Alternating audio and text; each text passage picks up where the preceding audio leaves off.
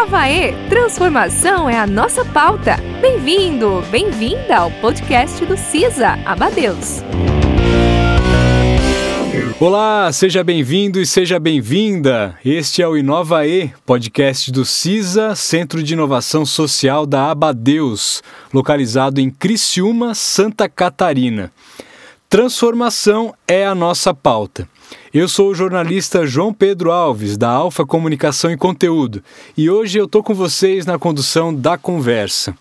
Esse é o nosso terceiro episódio do Inova E. Se você não ouviu os outros, fica o convite. Muita gente fera já teve aqui com a gente. Maurício Benvenuti, o Sandro Magaldi, o Igor Drude, Bela Guerra, a Cris Barata, a Nath Montebeller e o conteúdo dos outros dois episódios também está imperdível, como eu tenho certeza que vai ser esse. O tema do papo desse episódio é Onde está o dinheiro? Pauta bem boa, né, pessoal? A dúvida que paira sobre a cabeça de todo empreendedor, nós vamos conversar, trazer esse assunto à tona com uma dupla de peso. Vamos já então inserir na conversa os nossos dois convidados, começando pelo board member, investidor de startups e founder da GoNew.com, é, speaker e colunista, autor e curador de livros e da primeira comunidade de prática de governança e inovação do Brasil, a GoNew.com, é, que já conta com mais de 20 mil pessoas. Ele criou também o programa Master em Governança e Economia, a primeira certificação para conselheiros de inovação do Brasil, o C2I. Isso é só um resumo do currículo do nosso Anderson Gotts. Prazer, muito obrigado por ter aceitado o nosso convite, Anderson. olá, João. Olá, Guilherme. Muito bacana.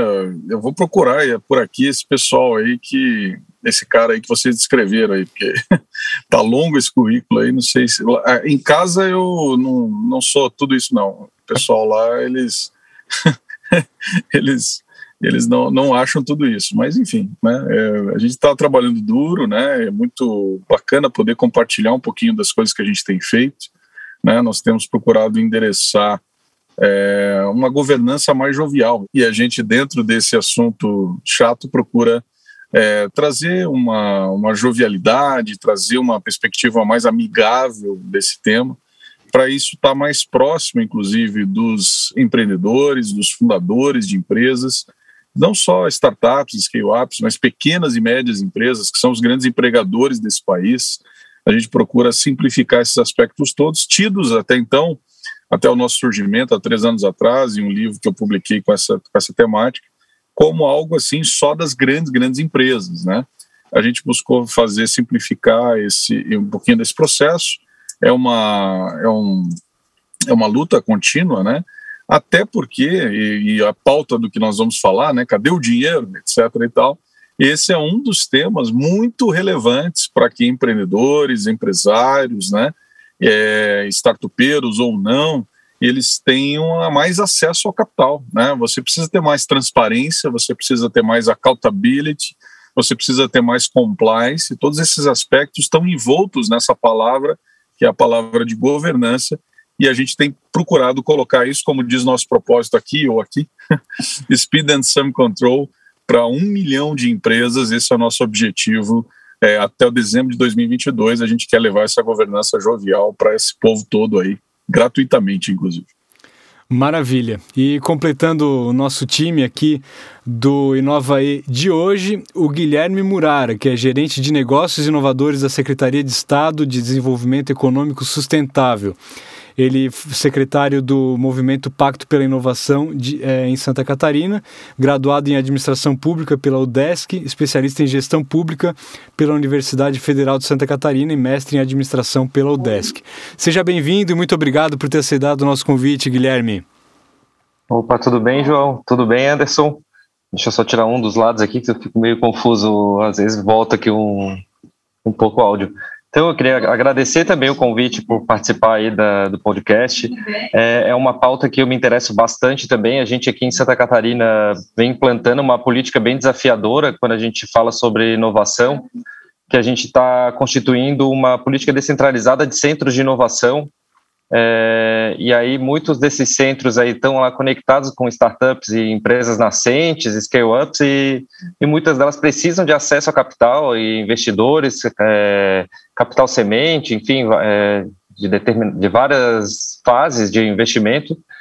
E, e, em paralelo a gente também trabalha essa, essa interface com o poder público, né? Como que o poder público também pode estar aportando é, recursos para auxiliar o desenvolvimento dessas empresas e que forma que a gente pode fazer isso, digamos, respeitando a legislação. A gente teve algumas alterações importantes na, na é, no âmbito da, da, legislação de inovação é, desde 2015, a partir ali de uma, uma mudança na nossa Constituição Federal, que acabou desencadeando é, uma possibilidade aí de, de, investimentos diretos pelo poder público em empresas, inclusive na participação do capital é, social dessa, dessas empresas. E, e, aqui em Santa Catarina a gente já tem inclusive alguns municípios que também estão atuando nessa frente, constituindo fundos aí para aportar recurso direto nessas empresas. E muita gente pensa que inovação e Estado ou poder público não tem tanta relação, mas quando a gente começa a, a se debruçar mais a fundo disso, a gente vê que tem uma relação muito próxima, né? A gente fala muito de tríplice hélice para o desenvolvimento do, da economia e aí com certeza o poder público tem que estar tá muito antenado em tudo que está acontecendo aí é, nessa nova economia aí que vem é, a, a, afetando todos os setores e segmentos econômicos aqui da, da do nosso estado. É, inclusive você falou do, do Centro de Inovação, esse, é, esse é um dos desafios do nosso futuro Centro de Inovação Regional uhum. aqui de, de Criciúma. Mas é, entrando no nosso tema do cadê o dinheiro, né, uh, o mercado de startups é, no Brasil e no mundo vem batendo recordes atrás de recordes de crescimento. De 2015 a 2019, o número de startups saltou de 4.151 para 12.727, um aumento de 207%. Os dados são da Associação Brasileira de Startups. Em 2020, o cenário não foi diferente. Os aportes eh, superaram os 2,2 bilhões de dólares mesmo com as restrições impostas pela pandemia do novo coronavírus, né, desde março do ano passado, muitas novas startups surgiram e algumas é, surgiram né, pela necessidade dos próprios empreendedores, mas também muito impulsionadas pela vontade da, dos empreendedores de criar coisas novas, de, de solucionar problemas é, reais, né? Então, é, mas assim, a gente cita esse mercado, mas também não é só de startups que, que vive o mercado de investimentos. Né? Eu queria é, jogar a primeira pergunta para vocês. Né? Existem outras alternativas para aquelas pessoas que têm uma ideia de negócio é, que possam encontrar fontes para tocar a sua ideia para frente, porque isso é, muitas das vezes é um obstáculo. Né? A pessoa tem uma ideia muito legal para executar, né? Para ela sonha, tem uma ideia muito interessante que tem potencial, só que acaba esbarrando no dinheiro. Onde é que está esse dinheiro? Que formas, que alternativas que é, esses é, potenciais empreendedores podem encontrar, tanto na iniciativa privada quanto no Estado? Quer começar, Guilherme? Acho que para falar do posso, Estado aí. Posso começar é. aqui dando uma, uma ideia aqui do Estado. É, a gente aqui tem uma, uma série de programas que a gente desenvolve em função aí da nossa política do, dos centros, é, pensando desde a fase da o empreendedor teve não é nem empreendedor ainda, né? Ele teve uma ideia e ele quer tirar isso da cabeça dele e transformar isso num negócio. É, a gente chama aí de editais de pré-incubação. Nesse caso não tem transferência de recursos, mas vai ajudar através de mentorias para esse empreendedor a transformar a ideia dele no negócio, validar ela, fazer um MVP daquilo e ver se aquilo tem aceitação no, no mercado.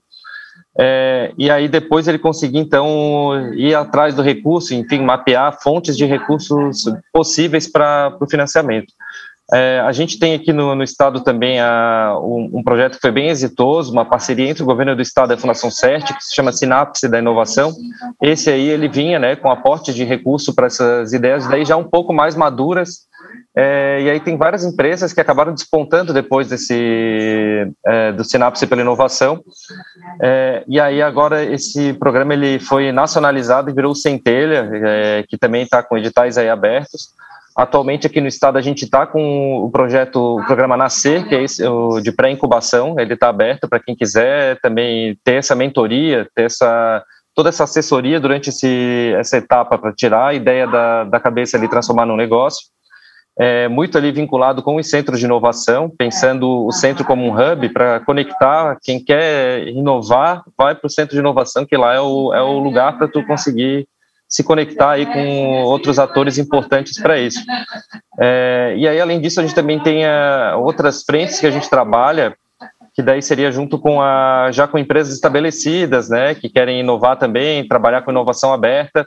E, o, e aí também tem um edital que acontece via a nossa Fundação de Amparo à Pesquisa, a FAPESC, que é o Tecnova, que daí ele é, ele é mais voltado já para empresas já, que já estão estabelecidas e querem desenvolver aí novos, é, novas áreas aí de, de, inovação, enfim, novos produtos.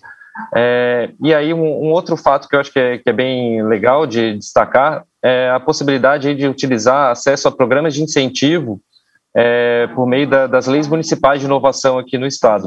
A gente tem pelo menos 13 municípios que têm leis de inovação, grande parte deles tem leis de incentivo, como por exemplo aqui em Florianópolis, é, é possível tu conseguir destinação do ISS e IPTU de empresas que estão aqui no município, e aí esse recurso ele vai direto para um projeto inovador que foi avalizado, digamos assim, pelo Conselho de Inovação. Então, é uma forma de tu ter um recurso público para conseguir tirar uma ideia que seja inovadora e interessante para o município, e aí tu tem uma fonte de recurso que pode ser um pouco mais fácil para acessar através dessas leis de, de inovação municipais. E aí tem vários municípios, eu sei que Criciúma tem, tem uma lei bem interessante em Criciúma, que inclusive já está em operação, se não me engano, teve 70% de, das empresas que acessaram ainda estão abertas, essas empresas, CNPJs, estão em operação, então também é um dado bem interessante. É, e, é, e, a gente tem muitos casos assim, mundo afora, né? O Estado investindo direto lá no, no empreendedor, na fase inicial, nessa fase que, que também é muito incerta, e, e claro que isso aí também é, teve essa necessidade de alteração do nosso acabouço legal para poder chegar a esse ponto. Anderson, e, e para você que, que tem essa experiência em em, em, investir em empresas, né? Que tipo de, de características, né, uma empresa precisa ter bem preparado para te seduzir, digamos assim?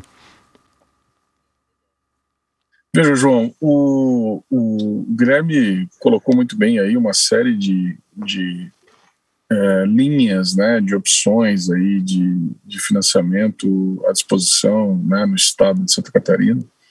E, e, eu vou mais ou menos seguir a mesma linha, né? E, e, e já emendo com a tua pergunta, só para dizer, eu fui, fui curar aqui, ó, saiu ontem lá no nosso, nosso portal, nós temos, para quem quiser acompanhar, né, notícias relevantes para alta gestão, para os conselhos empresariais e tal, e sobre investimento em startups, sobre governança, etc., a gente tem a gente tem um portal que é gonewcommunity.co, né? Ou seja, é, é, a gente tem a, a da Edtech, é gonil.co, e tem a comunidade Gonil também, que hoje já tem essas quase 23 mil pessoas.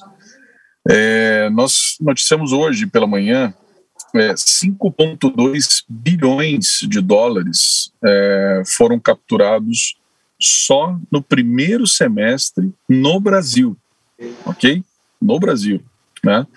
Então, realmente está muito aquecido, né? E isso significa que nós precisamos é, nos diferenciar como fundo, né? Então, respondendo aqui com o chapéu do fundo, eu, eu, eu, tenho um pequeno fundo que chama-se Goods Capital. Nós fazemos investimentos de pré-seed, né? Nas faixas aí existentes, é, cheques de 500 a 1, um e pouco e tal. É, é, e nós temos que nos diferenciar. Né? Então, como que nós nos diferenciamos para atrair bons fundadores. Esse é um mercado onde há uma demanda reversa. Né?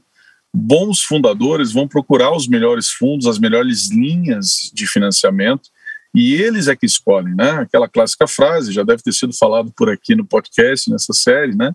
É, se investe no jockey e não no cavalo, certo? É, com perdão aí da analogia. Então, os bons jockeys, eles é que escolhem os investidores. E aí, para quem é fundador de startup, está dizendo assim, puxa, eu sou bom, como é que eu faço para escolher, então, já que tem, está falando que tem dinheiro sobrando, que no Brasil já teve 5,2 bi só no primeiro semestre. Você está dizendo que empreendedor bom, eu sou bom, então é fácil de eu, de eu escolher. Onde é que tá esses caras todos que eu seleciono na prateleira, né? E, e, e aí tem o outro lado dessa demanda reversa, né? O, o, os, os, processos de, é, de funding, assim, né, no Brasil, eles ainda estão de, uma, de maneira sistêmica, eu estou dizendo, tá? Eles ainda são acessíveis a poucas pessoas, né? É, é, é, um, é, é como se fosse a gente estivesse falando de há um certo capital abundante, mas para um certo tipo de empreendedor, para um certo tipo de startup que tem ali características específicas. Sistemicamente e amplamente, é claro que há ainda uma defasagem muito grande do ponto de vista de investir em negócios, sejam eles quais, ser, quais forem os modelos existentes, né? É, aí não estou falando especificamente de startups, scale-ups, etc. Então, no conjunto todo, nós somos ainda um ambiente muito inóspito, de, de dinheiro muito caro ainda para muitos, é, para muitos empresários e empreendedores. Especificamente associado ao, ao empreendedorismo de empresas digitais, startups, etc., é, o que eu poderia dizer, além né, da, de que a gente pode se diferenciar, etc. e tal, é de que existe aí uma, uma, uma, uma questão que é muito importante. De um lado, os investidores, eles ainda exigem muitas vezes muitas coisas desnecessárias né, na relação que eles têm é, com as suas, suas, investidas. Né? Nos Estados Unidos, por exemplo, é muito mais leve esse tipo de relação do ponto de vista da transparência, do due diligence a ser realizado, né?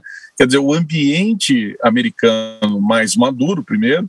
Segundo, um ambiente também é, onde você é, talvez já parta de uma premissa de que os negócios estão, estão relativamente é, com um nível de, é, vamos dizer assim, de compromisso pessoal, né, é, e não de, dessa, dessa predisposição que nós temos em todos os aspectos, né, a, a burocracia, a regulação é muito forte é, no, no, no, país. Por quê? Porque a gente tem uma predisposição de dizer, vamos dar um exemplo aqui, nota fiscal eletrônica, né?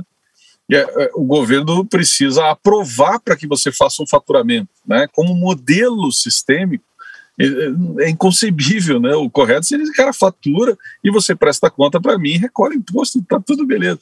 Mas não, a gente parte da premissa de que as pessoas têm alguma coisa a esconder e tal, e daí entra uma cunha dentro das empresas para a cada processo de faturamento você permitir ou não permitir que ele fature.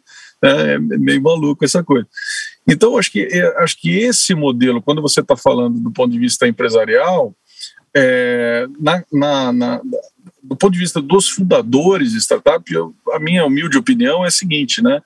É você também, ao escolher os teus investidores, perceber exatamente qual é o nível de controle que ele vai me exigir. Porque às vezes sai muito caro esse dinheiro, muito mais caro do que o dinheiro efetivamente é o nível de compromisso que você terá com essa, com essa, com esse fundo, com essa instituição. É, muitas vezes as pessoas acham que um cheque de 100 mil reais vai ser a grande salvação e na verdade é ao contrário, né? Aquilo começa a gerar uma série de conflitos internos, por exemplo. Por quê? Porque as expectativas entre os fundadores não foram muito bem alinhadas, porque os valores pessoais, né, num momento em que eu não tenho ativos é, de governança, como por exemplo, eu não tenho é, políticas, procedimentos estabelecidos, não dá tempo de ter isso.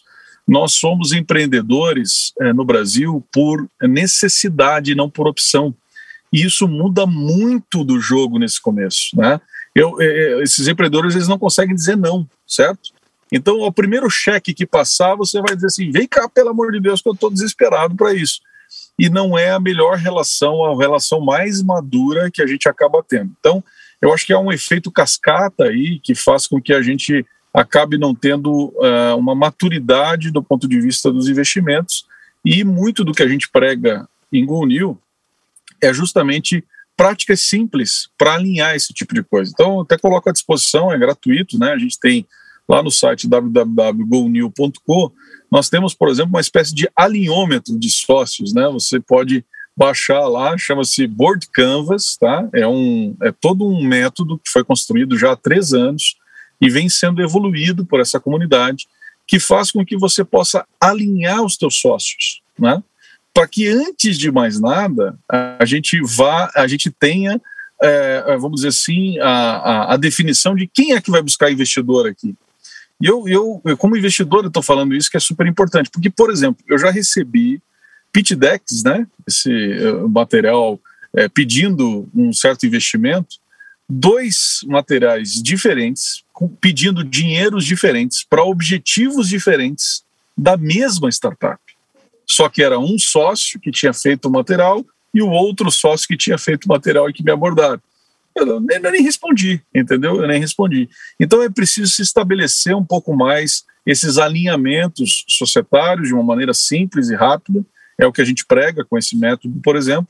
Isso faz com que a, a, a coisa flua mais, né, a maturidade aumente ali da relação societária e empresarial, para que você procure ter melhores fundings aí. Eu acredito né, que essa coisa toda começa com o jockey, certo? Certo. E a gente percebe que o mercado está muito aquecido, em, em especial alguns setores despontam né, ainda mais em relação aos demais, como por exemplo as health techs e, a, e as fintechs.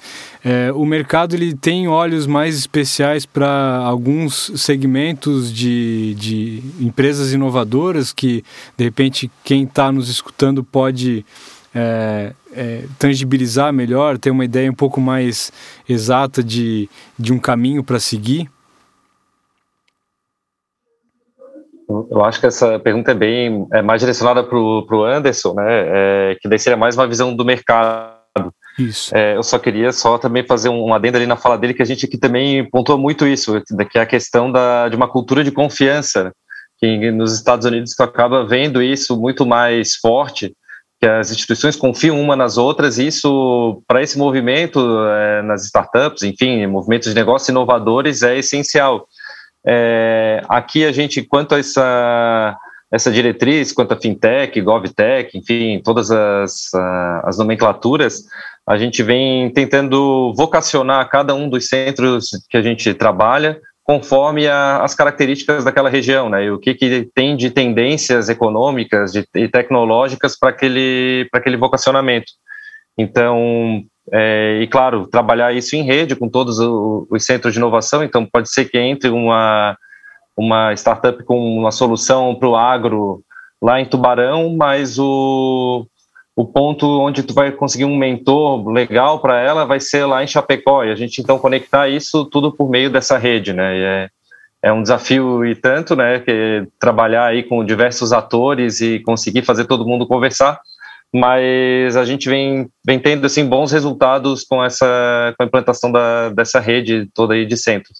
Mas acho que daí quanto essa a, essa questão mesmo da qual a visão do mercado, acho que o Anderson é que vai conseguir daí ter uma, uma visão mais detalhada, que eu estou aprendendo aqui bastante aqui com ele, anotando várias referências para depois buscar lá no site de vocês também. que isso, Guilherme, estamos juntos aí. Veja, do, do ponto de vista de mercado, João e, e Guilherme, eu acho que a gente a gente vê novos players entrando, né? Você tem, por exemplo, o SoftBank, né? Recentemente anunciou aí mais 5 bi, né? É, de investimento é, no país, na América Latina, perdão dizendo, né?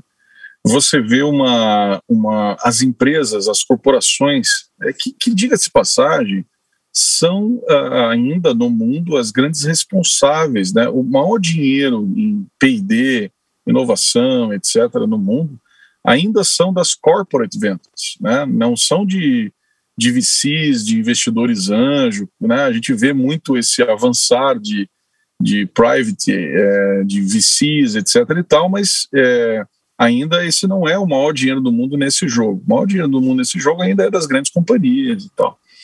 É, e, e, no Brasil não é diferente, você também vê alguns movimentos. Né? A Magalu fez assim mais de 20 aquisições né?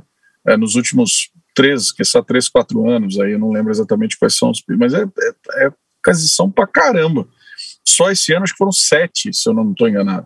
Acho que sete então, nos assim, últimos dois meses, porque, nossa, é, é, cada semana é, é, uma nova, né? É impressionante. É, é, verdade, é verdade. Então, assim, Então, e só que isso também significa, veja como são, né, a gente está vivendo, eu estou lançando um livro novo agora, em breve, que vai se chamar A Era das Contradições, né? Então, estou muito com essa coisa na cabeça. Mas a gente está vivendo muito isso, né, a, essa era das contradições. As corporates, quando elas vão estabelecer essa relação, né, talvez poucas tenham a maturidade de fazer da maneira como a Magalu está fazendo, porque ela compra, mas não compra, o cara fica lá, né?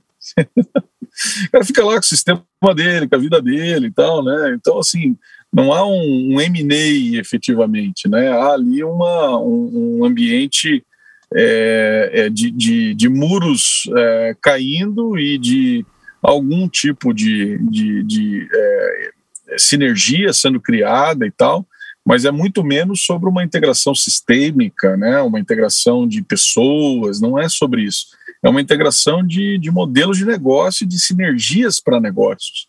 É, e isso muda muito como historicamente essas fusões, aquisições, elas sempre são feitas, né? Você sempre vê aqueles projetos, é, via aqueles projetos longínquos, né, de incorporação de empresas e tal. Então, quando você está falando de é, corporates e tentáculos desgovernados, como essas startups, é, as relações mais maduras, se é que a gente pode usar esse nome, né?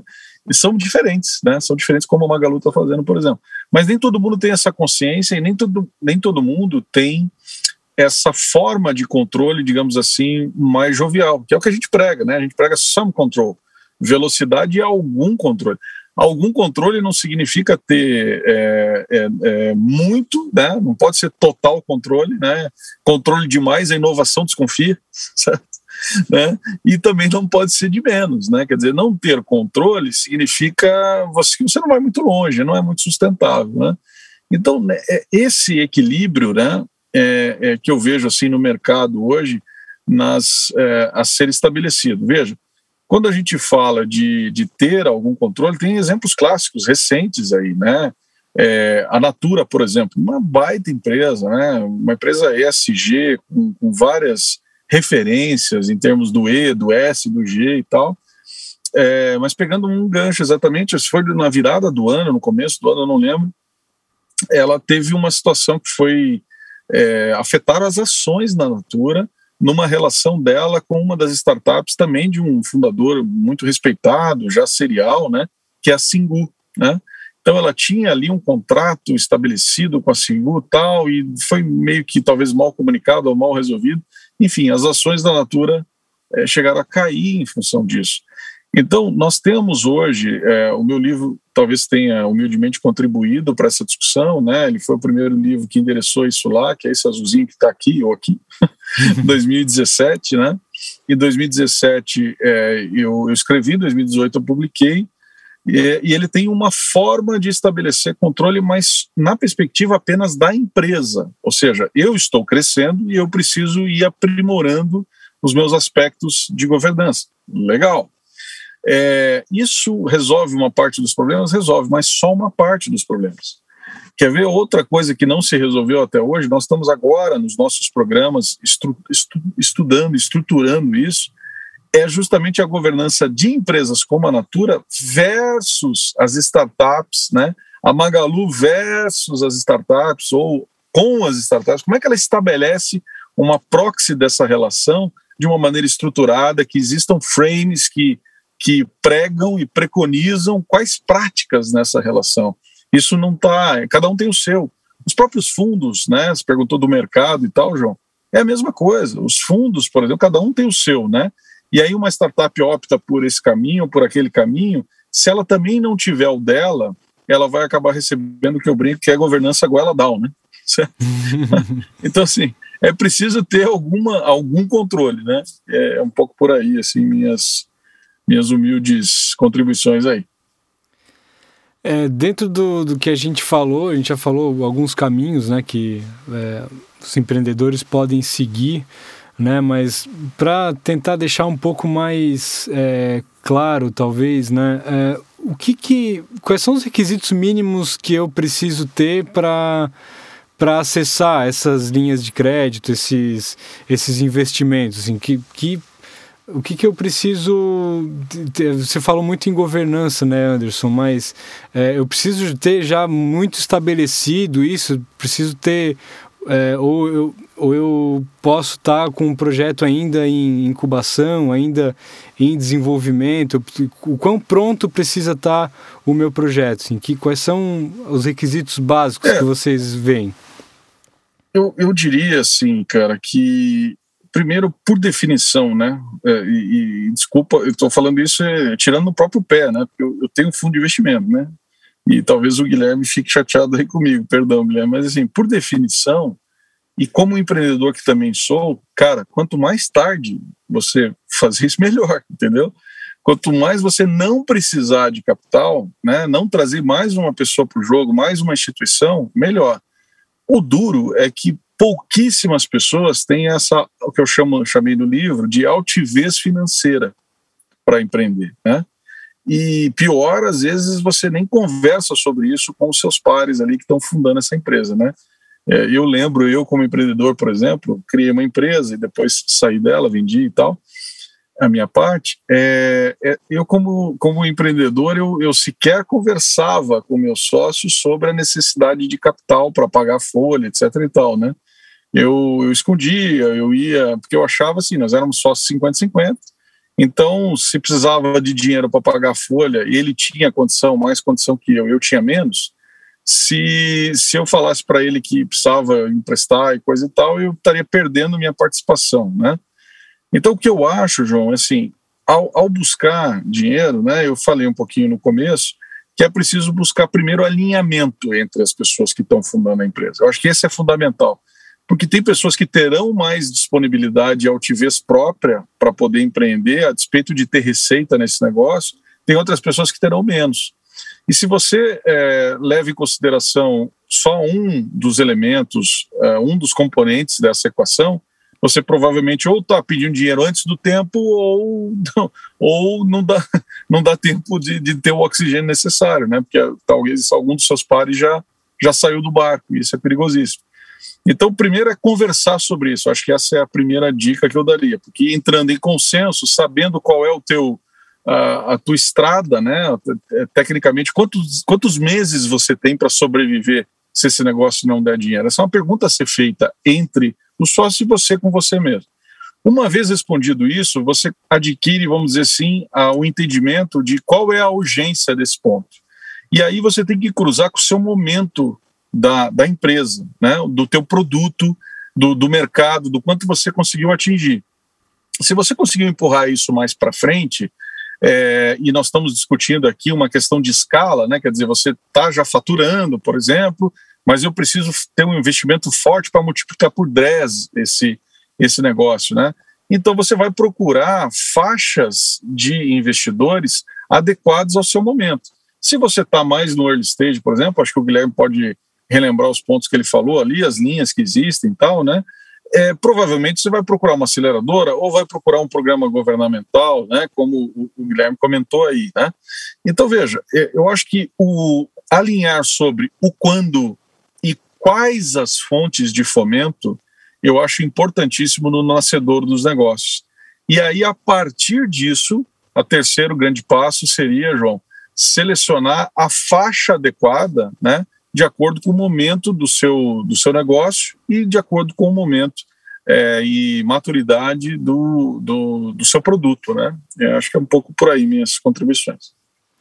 Guilherme.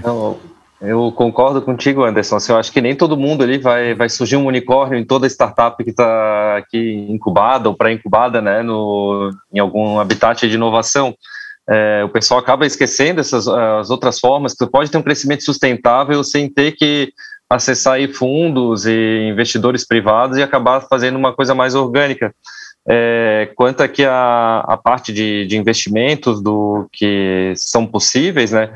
Muitos desses investimentos que partem do poder público são por meio de subvenção econômica, então são instrumentos que no fim não, não são empréstimos, é um dinheiro que é a fundo perdido, o empreendedor recebe aquele recurso, executa conforme o projeto que ele apresentou para quem está financiando, e aí aquilo acaba sendo muito bom nesse early stage que o Anderson comentou. Então pega o dinheiro e não precisa vezes, devolver, né?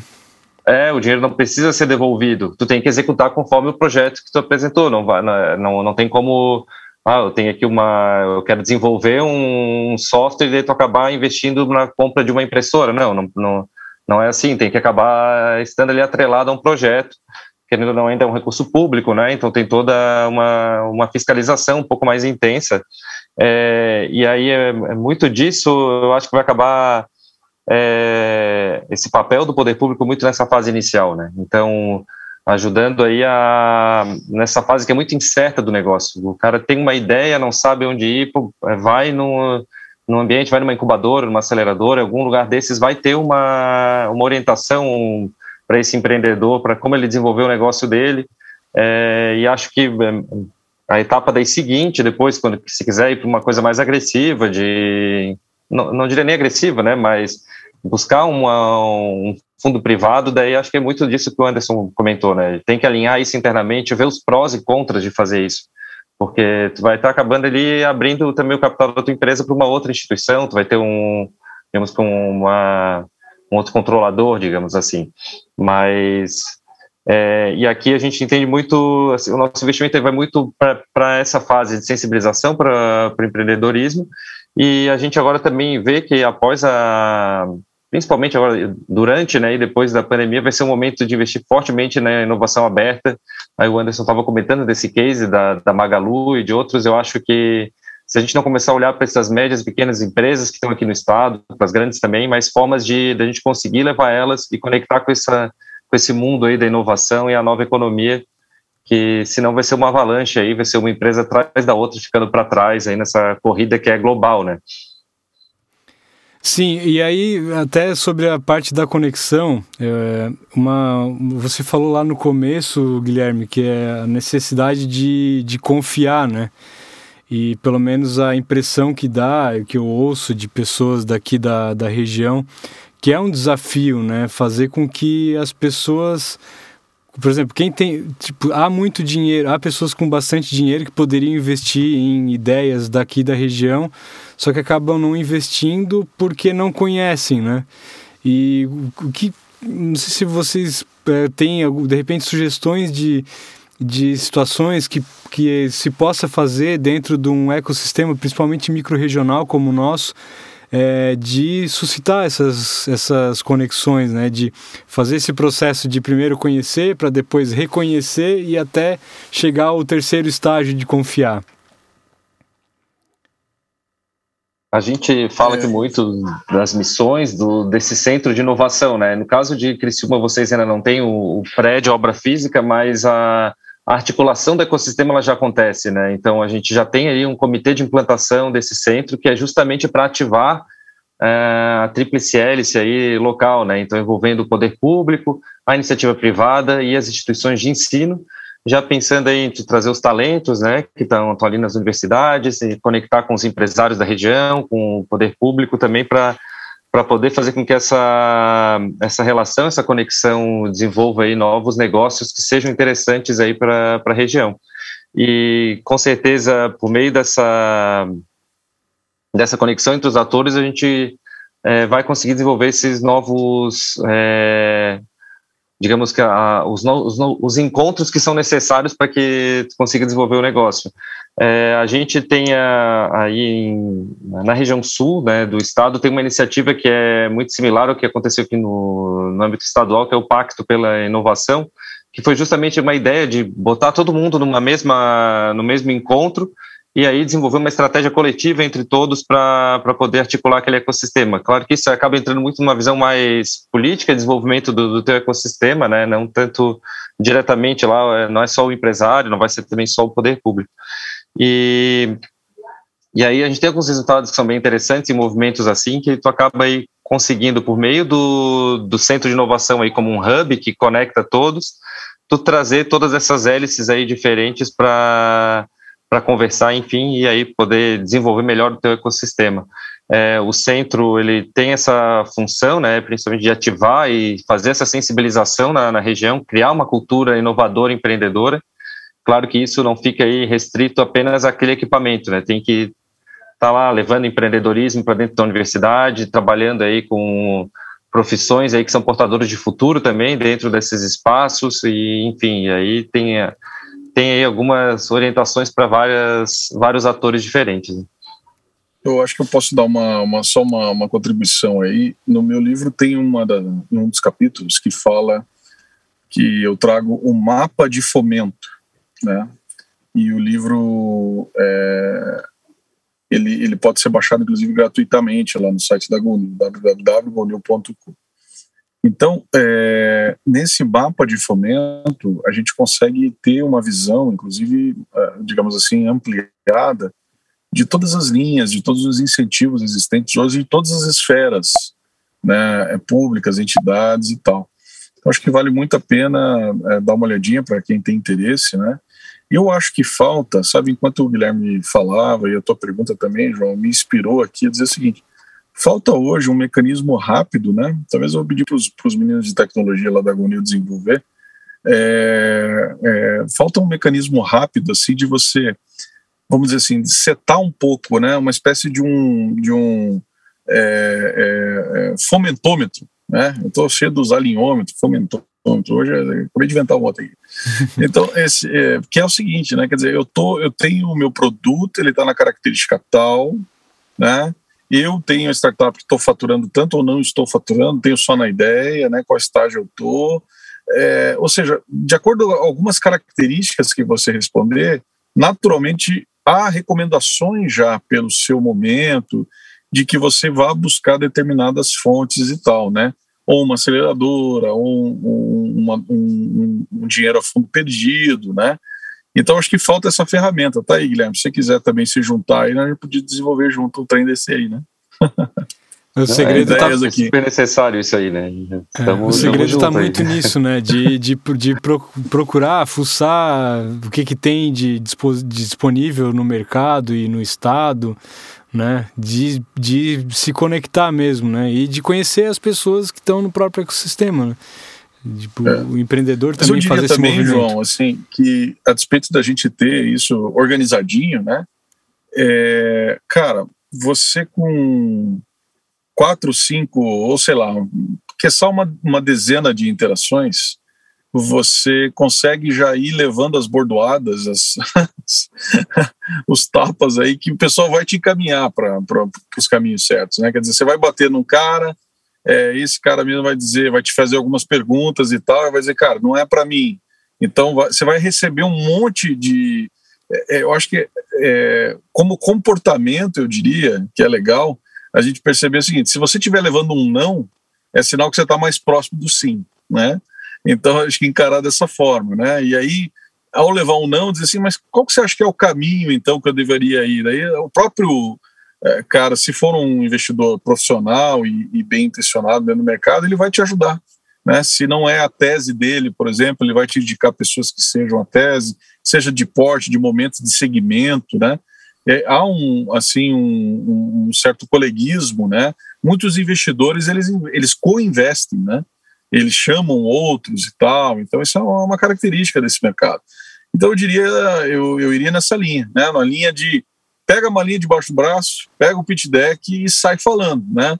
É, e não faça como eu, certa vez, né? Eu, começando nessa, nessa coisa, eu fui em é, 2015, 2016, eu estava no Vale do Silício, e aí eu cheguei lá todo preocupado assim, com o que eu ia falar, né? Daí tinha um café com um investidor e tal, eu estava investindo numa empresa no Brasil, e falei, eu vou falar com ele, mas eu vou falar com ele, pô, com um NDA, né? Com, né, com um negócio assim que diga que ele não pode falar nada sobre isso, um contratinho que ele pode, não pode falar nada sobre isso aí, né? Então, para não dizer da, da, da, dos tombos e das pingas que eu tomo, né? É, esse foi um dos grandes erros né, que eu cometi, porque eu cheguei lá, fui tirando o, o NDA assim, para o cara assinar, para poder contar sobre o que seria. Gente, uh, se você não é a melhor pessoa para empreender o que você precisa empreender, né, é, você não deve nem fazer esse empreendimento. E, e o fato de você contar isso para um investidor não vai mudar a tua posição de estar na melhor situação para poder empreender isso. Né? É isso que tem que ser buscado, né? A competência que você tem, né? A rede de contatos que você tem, aquilo que você já evoluiu do ponto de vista de empresa, tem que ser ativos suficientes, né? para que você seja o cara mais rápido a empreender esse negócio.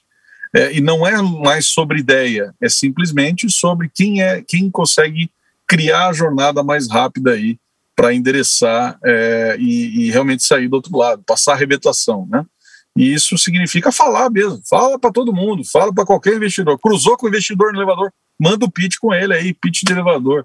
Está no banheiro, o, o Kepka, que é um grande investidor brasileiro, já investiu em mais de 700 startups, nosso professor lá do Master em Governança, lá na Goldil, ele fala isso. Cara, eu já recebi, estava num evento, tal, peguei, fui no, no toalete, cheguei lá, pitou um outro cara do meu lado, fazendo um xixizão lá, falando: escuta, você já viu o problema tal, não sei o quê, das pessoas, não sei o quê? O cara falou: não.